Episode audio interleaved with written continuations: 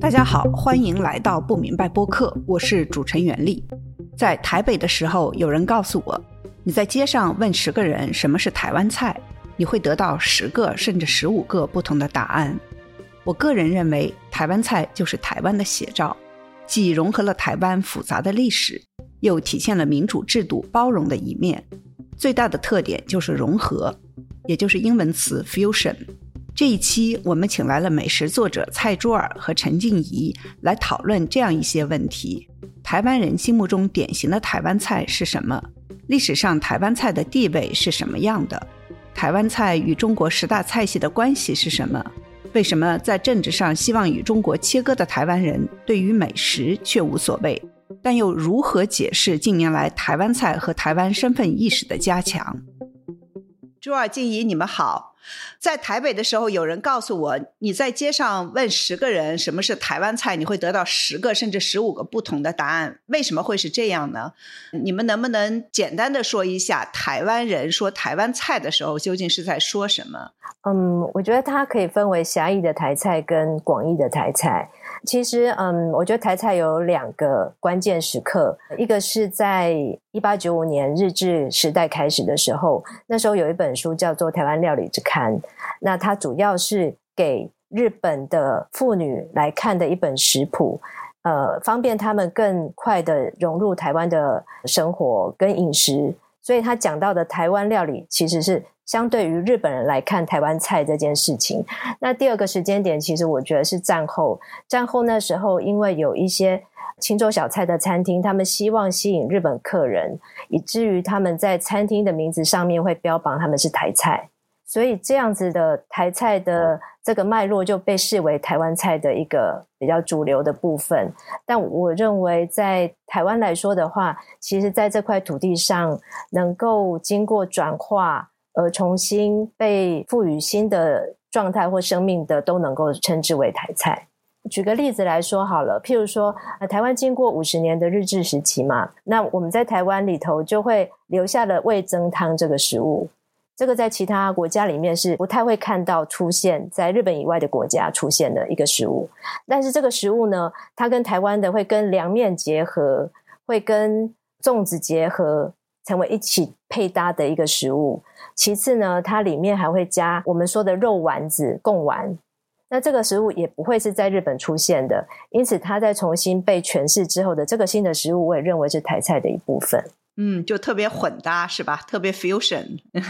那 Joy 有什么补充吗？嗯，我也是沿用静怡刚才的概念哈，就是是一个嗯狭义的呢，还是广义的？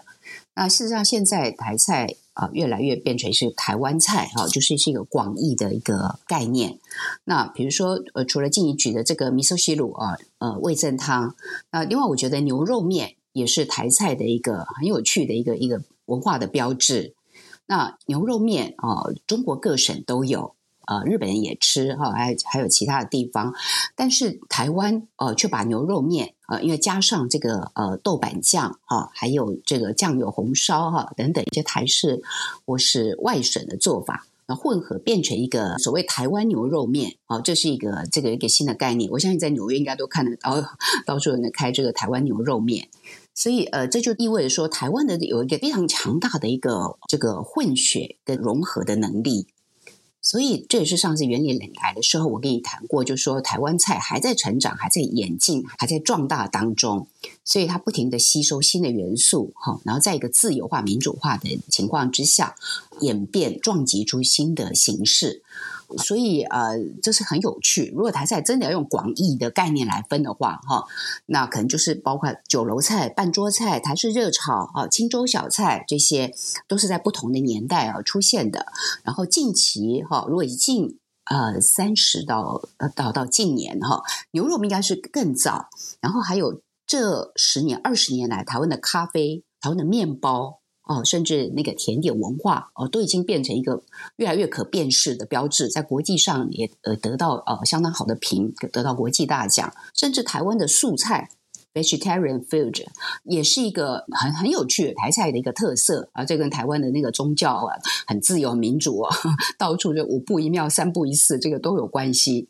所以还还不要说哦，我们一起去吃过几家啊，就是用西式的技巧来做台式的食材，就完全用台式食材来表现呃，这个可能用意大利或者法国式啊，或是呃南美啊，甚至是原住民的形式。所以哎，这些的一个。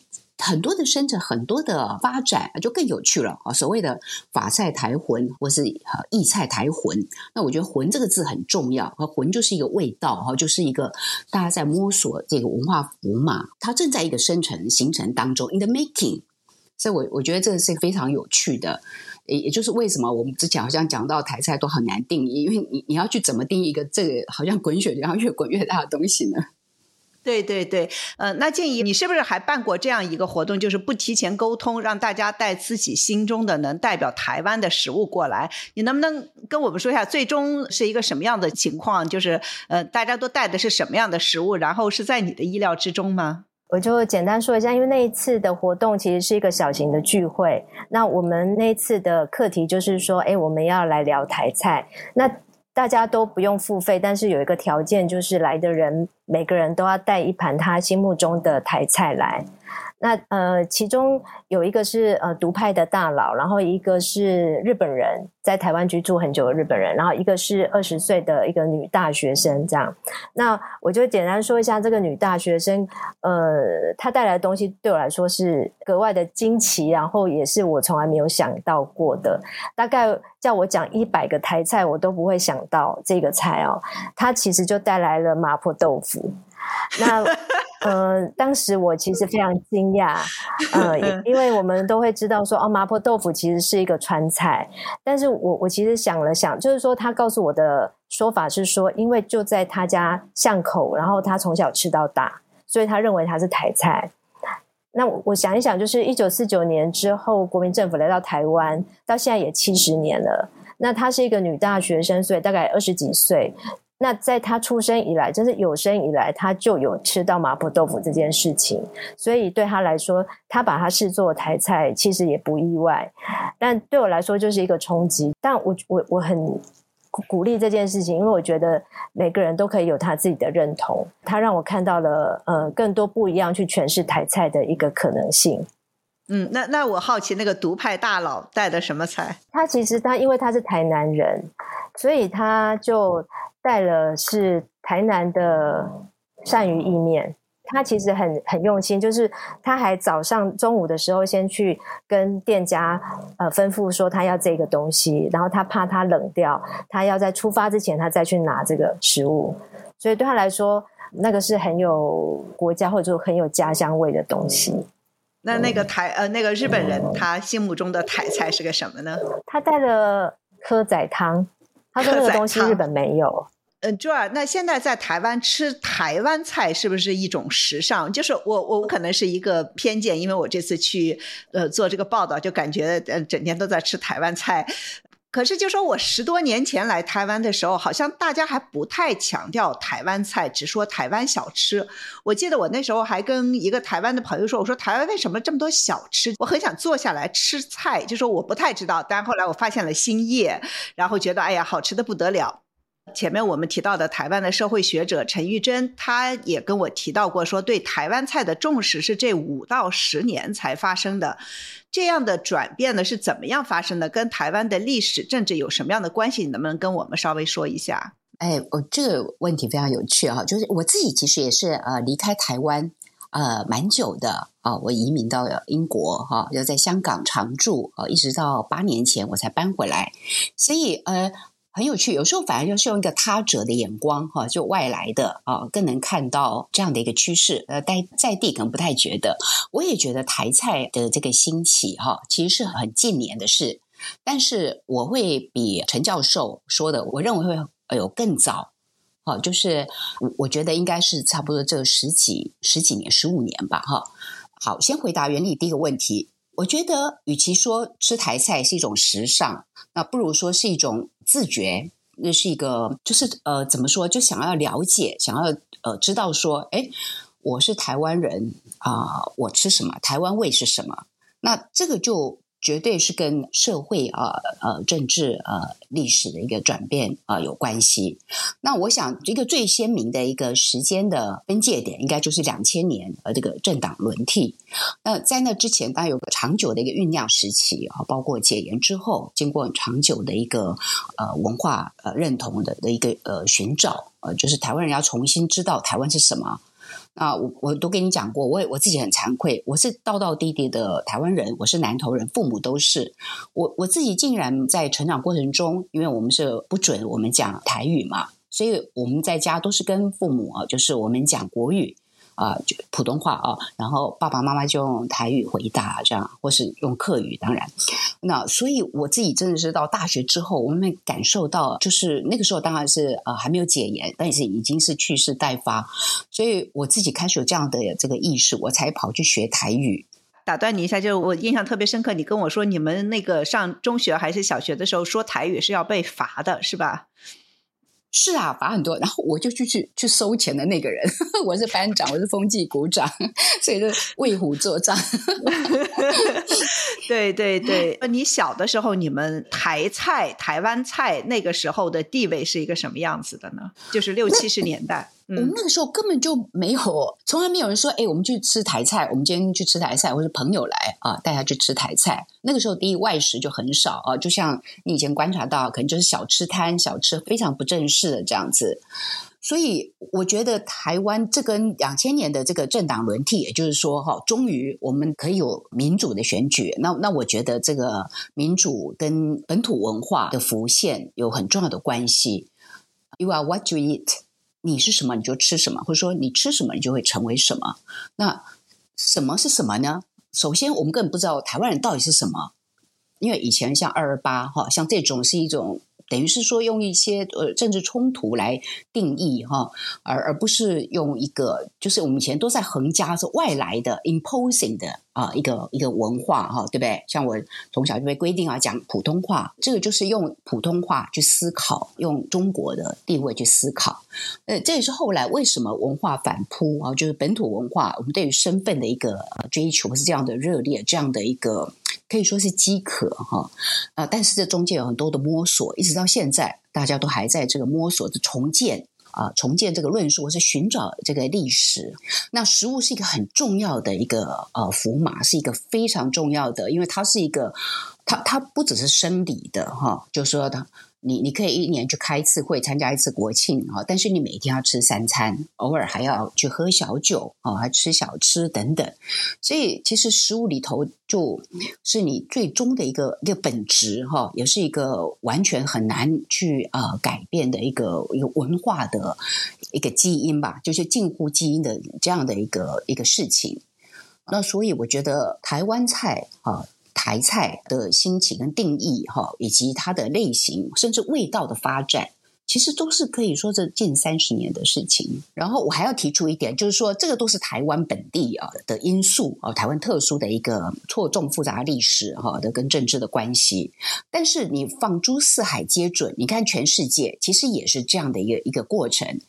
最近这三四十年，其实也是一个全球的，一方面是全球化，二方面是在地化。呃，也就是说，所谓的 globalization，再加上 globalization，exactly，对对，就是这个 global 再加呃 localization 嘛。那包括美国，其实都是美国，好像文化上哈，政治上他们有政治上没有这么多的那个束缚，呃，就是很早民主哈。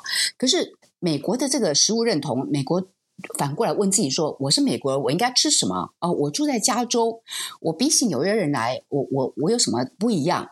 嗯，对对对，呃，那静静怡，你在书里面写到说番薯迷是政治符码，你能不能说一下，就番薯和台湾身份认同之间的关系？就台湾人为什么要用番薯来自称和称他人呢？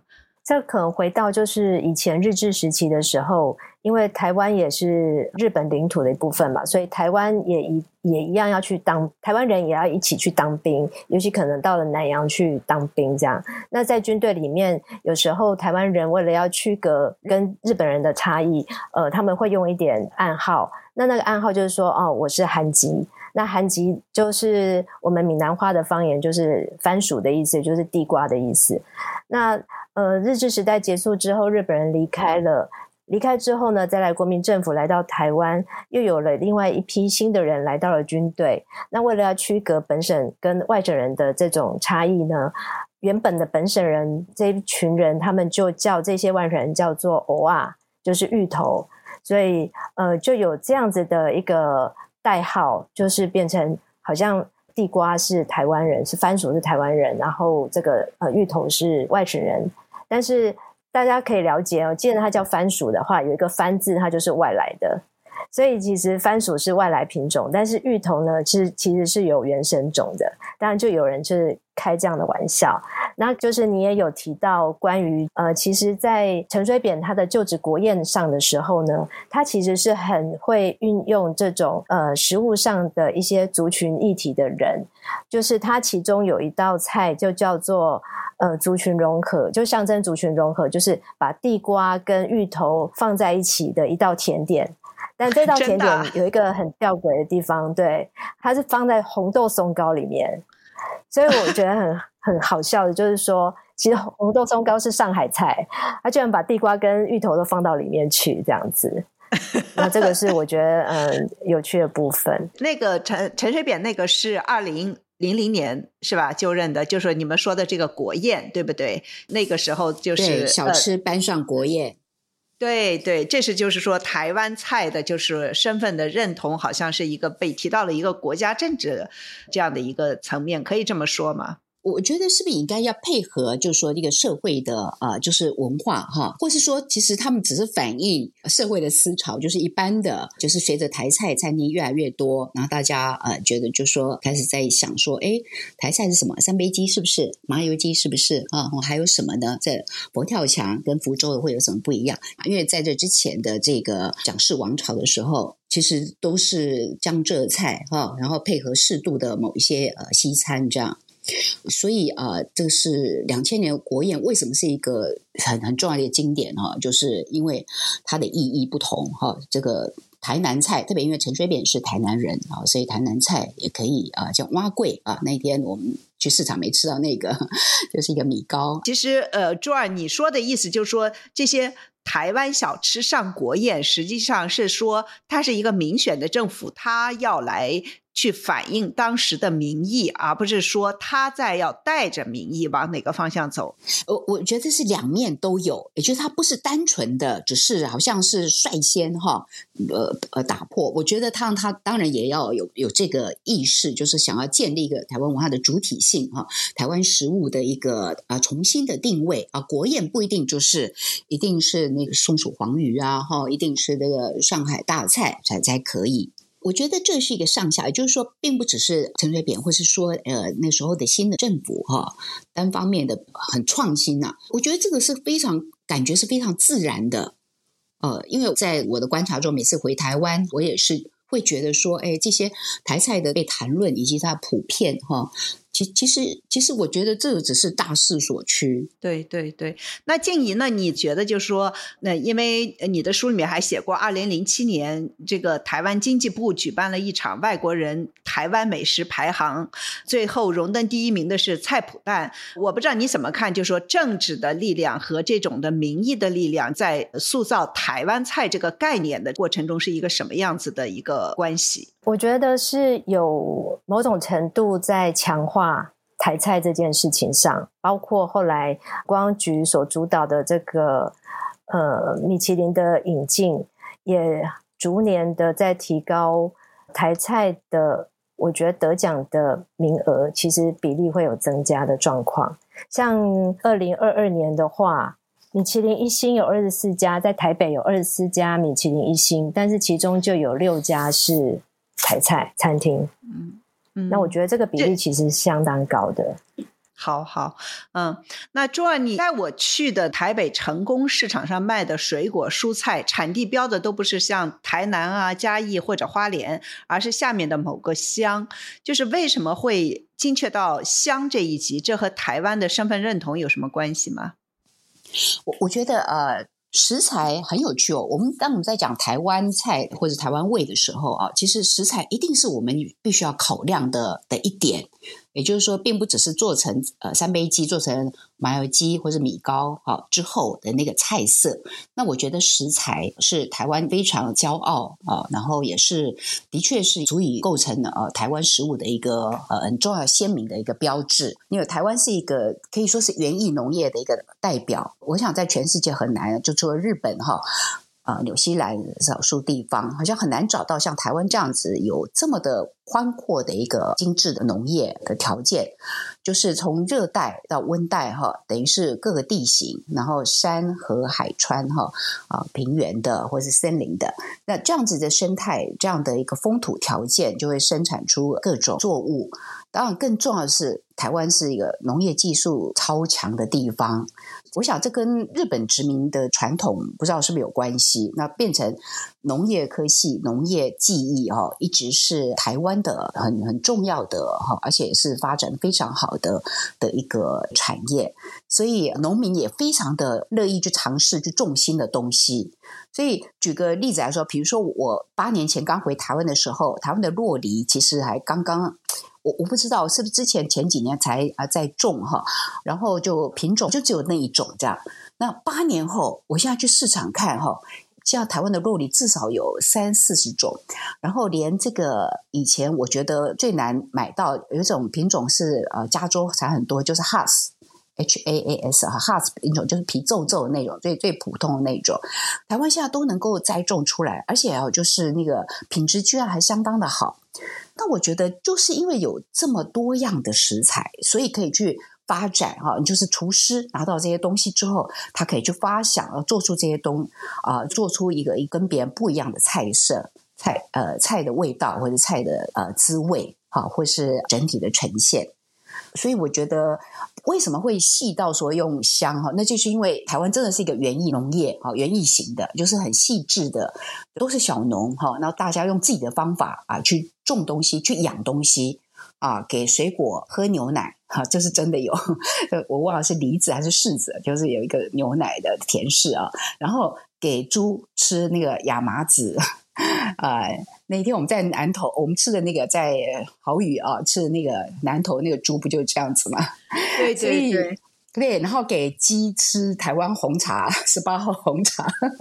是台湾是一个充满了本身风土条件又好，然后农民跟农业科技的又很强哈，就是很愿意呃乐于尝试。所以就说它这样来怎么能够菜色会会单调呢？一一点都不会单调嘛，哈，因为它这个分类还还在不停在演化，不停的在增多这样。所以我觉得这是很有趣。本来我们台湾人这都觉得自己没什么，可是一直比如说要到国外朋友，比如说原里来，对不对？你会觉得说，你像那天我给你吃的凤梨，那个就是一般。那我你这次还应该吃了好几种不同的凤梨吧？对呀，短短的这个你你两星期不到，对呀，都是你喂我的。没有，有一次我们在上海楼吃，那又是那个品种，我就没吃过，就是完全是这很有趣的。我们即使是像我们这种爱吃鬼啊，经常那样到处去东钻西钻的哈。还是经常会被考倒，还是经常会 发现有新的东西。那我觉得这个就是一个很棒的事情。大家不是为了说啊，种这个可以卖很多钱，不是，是因为种这个可以有有趣的东西、好吃的东西，或是嗯，很莫名其妙也好啊。就是他都去尝试、去发展，就把它丢到这个厨师、丢到餐厅、丢到市场去。所以我觉得时间一久，这会形成台湾这种认同。像我从来就很骄傲，在香港，我常常就跟他香港朋友讲说，我是 从水果王国来的，就是水果啊，尤其我是南投人，南投出很多的水果跟蔬菜嘛，哈，我非常的就是很骄傲，我就觉得说，香港虽然有全世界啊，就是进口水果，可是我觉得都没有那种树头鲜，你在树上采的那那些水果来的好，比如像最近这种绿竹笋的季节，还有荔枝的季节，对不对？像这种都是要食物里程非常短，最好就在你家后院哦，一采就拿来吃，这是最棒最好的味道。在香港上就吃到这个味道。嗯，我是从你那里感受到了对于台湾物产的这种自豪。你看，我就去那么几天，你要带我去吃，或者甚至送给我这些台湾的水果，是一种。特别自豪，就说哎，你看我们有这么好的东西，你都要尝一下，就是这种感觉。就说像你这样的人多吗？应该是挺多的，因为这些人都要种它，都要就是你刚才说的，嗯，是，我想应该不少，而且我只是普通的，还有比我更厉害很多的。我我觉得你不普通，你不是还有过在英国住的时候挖了绿头笋，然后坐坐飞机回伦敦，然后立刻就下锅做出来吃的吗？是这么回事吧？对，但我现在我在台湾就过着比那个幸福一百倍的生活。就是我前两天不是放闪嘛，放一张那个绿竹笋照片给你看，就是那个就是要很很新鲜嘛，就是那个那个味道就就完全不一样，那个甜度你可以感觉到那个甜度是在的，什么都不用，就就这么吃就是最好的。真的是非常好吃，是对，所以所以我觉得这个就是风土条件哈，就是说你真的没办法。那我们这个 台湾当然很多缺点啦，地震啊什么，呃地方很小很热啊，高山很多。可是你看，我们有这么多有趣好吃的的东西，对你们的风土物产就是有很强的这种自豪感。真的是很有意思，呃，那静怡，你在接受台湾媒体采访的时候提过探索台位这件事情，其实跟你想要探索你是谁这件事情息息相关。所以呢，你这些年呢，也在厦门啊、漳州啊、泉州、马来西亚这些地方四处探寻，来探索台湾食物的源头。就是你为什么想要通过食物来探寻自己的身份？你你觉得你自己探寻的是什么呢？嗯，我先说小时候啊。我们国小一二年级的时候，我们老师有出了一个作业，就一个问卷调查。然后那个上面的呃问题就是说你的籍贯是哪里，然后底下就罗列了一二十个省份。我就回去问我妈妈说，因为第一个我不知道什么叫籍贯，然后第二个我就说我不知道到底我们是从哪里来的。他就说呃福建吧，随便啦这样子。那我那时候就开始觉得说，哎，我其实。不知道自己到底是从何而来这件事。那在我后来写了《台味》这本书的时候，我开始觉得说，我好像遇到了瓶颈。然后我觉得这些食物它必然起来有字，不会是无中生有。所以我就在想说，这些食物的答案也许不在台湾，也许在原乡。所以后来我就开启了一段回到原乡去探寻这些。食物脉络的一个旅程。那同时，我也到了马来西亚的各个地方去。那为什么会是马来西亚呢？就是因为不管是马来西亚或台湾，我们都是从华南地区移民而来。就是我觉得，我们遇到一个困境的时候，我们其实有三种不同的选择：一个是革命，一个是认命，一个是逃命。那我相信。呃，在台湾绝大部分的人，我们的祖先可能都是逃命而来的。那所以说，我觉得一个移民社会来看的时候，我会发现同一个事情，可能对马来西亚人或对马来西亚的华人或对台湾人来说，其实是有不同的表现。那我也发现了一个比较有趣的部分，就是说，譬如说润饼好了啊，润饼，然后在在厦门称之为薄饼啊，薄饼。那这个食物呢，就随着人的移动，譬如说到了台湾，到了印尼，到了马来西亚。那到了印尼的时候呢，因为印尼又曾经受过荷兰的统治，所以这个食物后来也传到了荷兰去。那在马来西亚的华人吃这个 bobia。这这个食物的时候，同时在马来西亚里面的马来人跟印度人，他们也喜欢这个食物，就用他们的方式又重新诠释了这个食物。所以我发现，其实食物它有很大的力量，这个力量是可以打破人跟人之间的界限，然后可以超越一些藩篱。所以我觉得这个食物给我的感受呢，就是我们有没有可能找到我们其实在对立的时候的一种交集，而这种交集可能。可以让我们有机会可以一起对话。嗯嗯，我我觉得真的挺有意思。你很重视这个饮食的历史，就是，但是我们现在看到，就是说从政治上来说，就是台湾现在可能更希望和中国有一种切割。嗯，我不知道，就是你呃刚才说的这些，在台湾大家是接受的呢，还是说是一个比较容易引起争议的呢？你的这个观点？啊。我不晓得，朱二姐，你觉得嘞？对，你看静茹的书我都看完，那个我是就是我非常同意啊，而且因为我们自己在在外面旅游哈，像我去槟城哈，就会吃到那个哇，好有趣，就是我在香港吃不到的老派的广州哈，或是呃粤菜，那还有这个也在厦门现在恐怕也吃不到的老派的呃厦门菜这样。所以，呃，我觉得这样的食物源流或是系谱的建立，其实是呃呃非常有意思的。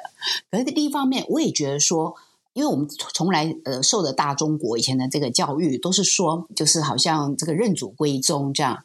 那其实我觉得应该有一个新的观念，并不是说你你追寻那个源流啊，找寻这个历史啊，找到这个根，然后就就就要认祖归宗哈？不是的，这应该是大家自己各自表述、各自发展。你你做的好啊，你把它做的发扬光大，这个荣耀就归你，这 credit 就归你。那否则的话，我们大家是不是都要回到东非去去寻求我们的原乡、我们的故乡呢？是不是？那所以啊，像那个欧阿米刷，台湾的欧阿米刷，绝对是从呃面线羹，对不对？从那个厦门呃来的啊，我也吃过它这个这个原味，它它们那是白的。我们再举个别例子，像鼎泰丰，鼎泰丰做什么？他他做的都。不是我们传统所谓的台湾菜，除了那小笼包。那现在大家说起小笼包，在全世界会会说做的最好的鼎泰丰应该是有前三名。那中国呢？中国有没有推出这样的品牌？并没有，就至少不是在具有一个国际能见度哦，不是你在杜拜、在东京、呃，在巴黎。呃，都可以吃到的这个小笼包，鼎泰丰。那那我觉得像这种就是一个很有趣，就文化是一个，你可以说这是一个论述的话语权，是最终要由你的产品、你的这个影响力来定义的。呃，所以即使是照源流，知道小笼包可以追溯到呃江浙的这个什么宋代啊的历史，可是。对不起，我们现在就是我们台湾做的最好。那我觉得这个就并不是说好像追溯到它的历史传统，然后就一定要呃跟中国挂钩啊。这是我觉得这个一般在论述上经常会落入的一个窠臼跟陷阱。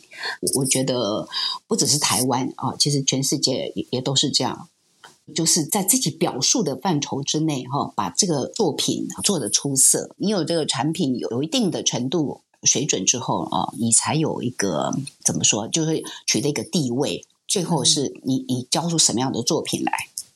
对对，哎，好有意思。就是我觉得对我自己来说的话，其实呃，中国的政权跟我们的祖先这是两件事情。我觉得人再怎么切割，不会去切割到自己不要祖先这件事。那我觉得就是说，像是日本的话，他们也有茶道，可他们也不会去切割说茶道不是源自于中国。那还有就是，我之前有提过，其实食物它是有厚度的，就是如果说我们可以在这个厚度之上往上走的话，我们会更好。但如果说我们要自废武功要切割的话，我们就只有一百岁，而不是五千岁。对，我觉得这句话说的特别的好，我记得特别清楚。嗯，那我 要问一下你们两个人，那鼎泰丰是台湾菜吗？我认为是，因为你看，大部分的就现在你暑假的这个好多国外朋友回来哈，或者那个亲戚啊，这个或是曾经移民美国的又回来，那你看所有回来的这个这个外国人、外地人哈，一定都会去吃，至少吃一顿鼎泰丰。你说他是不是台湾菜呢？静怡呢？静怡，你觉得鼎泰丰是台湾菜吗？我觉得鼎泰丰它是一个品牌，它是一个台湾品牌。那它卖的东西，我觉得不是台湾菜。嗯，它是哪里菜呢？我我看呃，米其林把它归为上海菜。我是觉得它，我我自己的话，我会觉得它是上海菜，因为它。对我来说啦，就是说，它必然有它的饮食的根基是这么深的。那我认为鼎泰丰有好好的把它诠释，而且发扬光大。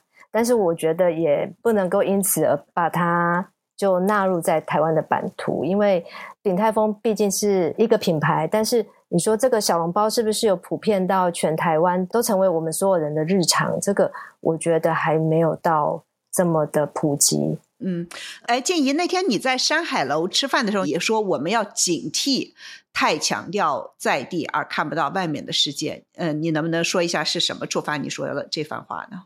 我觉得就是台湾现在会非常的焦虑的，或者是很强大的去呃让让台湾的这个议题去呃很强的去发酵，不仅是在食物上，在餐饮上，或者是在语言上面。其实都是一个很积极的，在在强化它的一个阶段，而这个时候，我我觉得强化它并没有不好，但是还有要留下一个空间，是让我们从外面来看自己的这件事情。那当一个食物它被在台湾里头强化之后呢？譬如说我们刚刚讲到的蛙桂，其实蛙桂在同安也吃这个食物，那他们的配料啊，或者他们的吃法可能又不太一样。那所以。我觉得在强化的同时，我们其实可以再放大来拉大它的广度跟深度。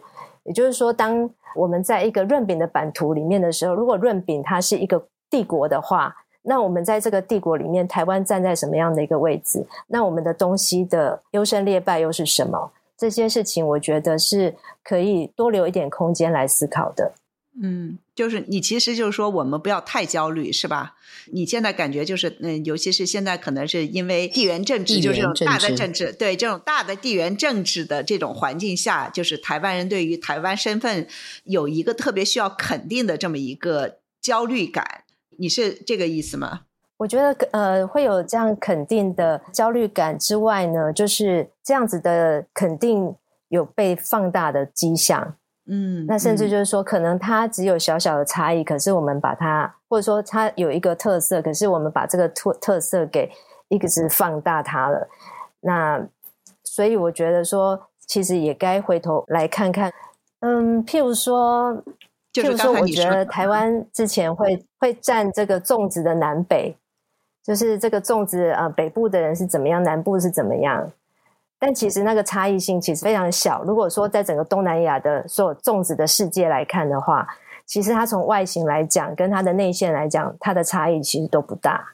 但我们会去强化这件事情。朱二，你你有什么补充吗？就是么关于这种焦虑感，台湾身份的这种焦虑感，你能在饮食方面能体会到吗？呃，我觉得很有趣。我倒觉得在食物上，台湾对于对自己的政治，或是常被误认为呃，中国这有有焦虑感跟愤怒感嘛，情绪嘛。但是我觉得在食物上哈，台湾似乎是这个焦虑感，我我自己感觉最不焦虑的呀。因为台湾好像就说对于食物的这个文化符码哈的这个它的象征性，呃，似乎不会那么的看重。呃，平常呃，四川菜、广东菜呀什么的哈，上海菜，其实都是我们的生活日常，比较不会去要了刻意啊，呃，表示我很台，所以我就老是吃小吃啦，或是我就不吃外省菜啊等等，不会，因为那都已经变成我们成长中的那个生活的一部分。我我自己感受啊，跟每个人的那个看到不一样。我倒觉得食物上，台湾人是最不焦虑的。我我所谓的焦虑，不是指食物，是指对台湾这个这个认同上面的焦虑。只是我说它反映在，它也反映在食物上。因为我们在吃食物的时候，我们看到菜单会强调这是台湾的石目鱼，台台湾的盐巴，台湾的什么什么。我觉得它有一点过度强化了。对我我的感觉是这样。那我觉得台湾就是很喜欢说哈，而且我们讲的通常不是台湾石母，一定会讲说是这个嘉义的哈，或是台南。那到底是用咸水还是还是那个半咸淡的水养的石目鱼哈？用什么生态方法什么等等？那我觉得这比较是自豪，或是台湾的比较怎么说？就是说很喜欢在细节上的小确幸的一种心态的表现。我我不知道我这种的感觉对不对？就是大家还是挺。这方面是还挺自信的，嗯，你们怎么觉得呢？那我觉得刚才这就袁丽你说之前早先你说的这个文化自信，哎，我觉得这方面可能是呃，在食物在生活方面哈，在路名上，我们就嗯。我们现在这其实主要是在语言上哈，在一个意识形态或是一个政治的这个呃表述上，当然不用说哈，这个焦虑是反映在那方面。反倒在庶民在日常的生活文化上哈，那我觉得台湾这点文化自信还是蛮好的啊，不会有排他，不会觉得说觉得一个一个独断垄断性的一个思考这样子。所以，我我自己倒觉得这是一个台湾蛮好的的的事情。你没说，我还真没有想到呢。我没想到，对宁夏路什么天水路啊什么的啊，或是说你对，或是麻婆豆腐，这就变成一个台菜的一部分这样。嗯，对。静怡有什么补充？我觉得从这件事情可以看出来，其实台湾在食物上面是很宽容的。就是说，如果在台湾人的年夜饭里面，其实可以同时出现火锅、狮子头，然后也也有可能是泰式的这个呃月亮虾饼啊，或者是牛肋排啊，就是这些菜色都可能同时出现。我觉得象征的是台湾的一个在呃包容性上面是很很宽广，尤其在食物上。嗯，对对对，那正好就是我要提，就是说我在台北最后一个晚上和朱尔去了一家就融合了高级料理、fine dining 和这个原住民食材和美食的餐厅，但实际上呢，大陆到现在还是统一把原住民称为这个高山族。我想问的就是说，台湾对原住民饮食的重视，是不是也是它的民主制度的一个体现？我我想，当然毫无疑问的，这绝对是一个民主化。但是首先，我要还是要。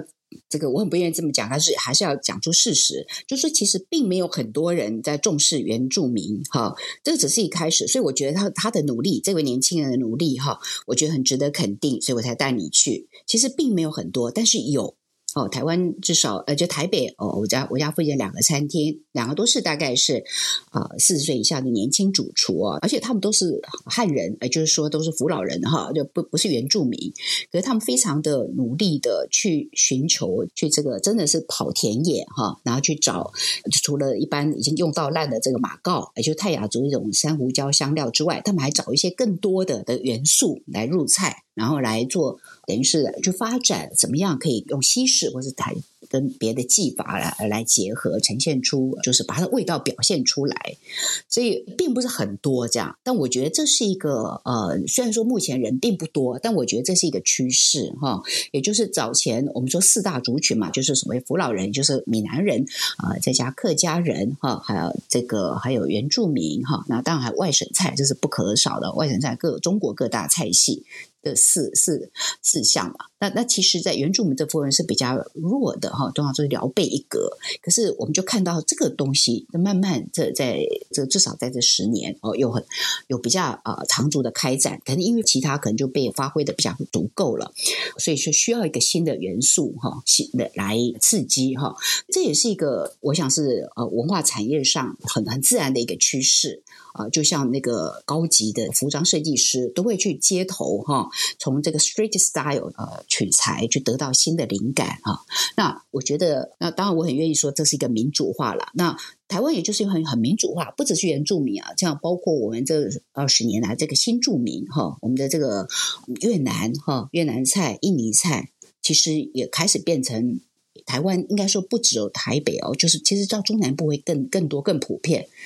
我我就发现，说到台湾各个乡镇，至少会有一家哦，再小的乡哦哦，都会有一家这个越南菜的餐餐厅这样，所以呃，这也是台湾。可能很够接受哈的这个异国食物，然后当然又又开始就可能会有混血混血出新的那个菜色来着，所以呃，我想原住民这个也许不管它是文化上的考量还是商业上的考量哈，或是一个文化风尚这样，那基本上是一个好事情，因为其实台湾有十六族哎，以前说九族，现在有十六族，实际上还有更多，还有更多正在认定中的族群。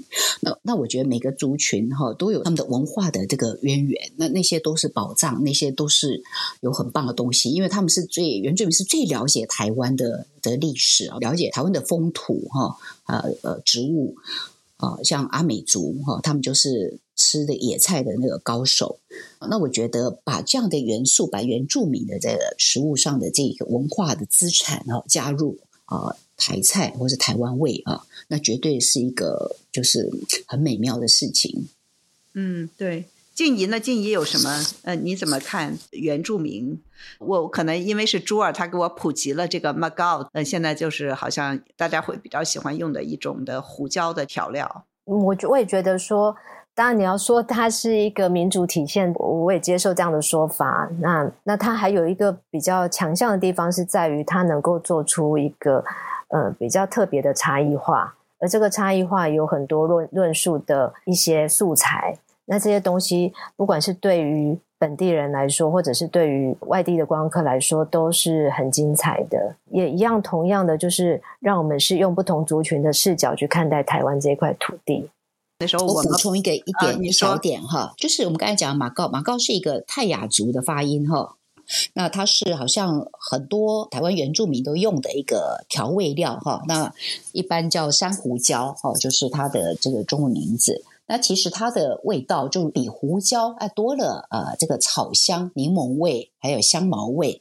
也就是刚才静怡讲的这个差异化，就那用胡椒就好了，为什么还要山胡椒？那就是因为它有不同的层次跟气味，它能够带来不同的风味哈。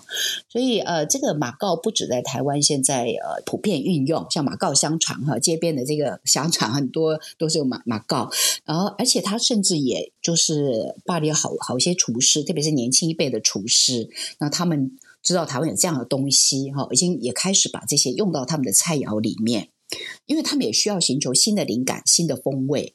那这个就很有意思，就是说，可能台湾人怎么样也想不到哦。我们以为啊，台菜就是这这个味道，其实没有。可能马告它将来就变成一个台湾的认同味道，因为我知道这些啊，巴黎或是这个呃伦敦这些厨师，他们都把这个叫做台湾 Miss Berry。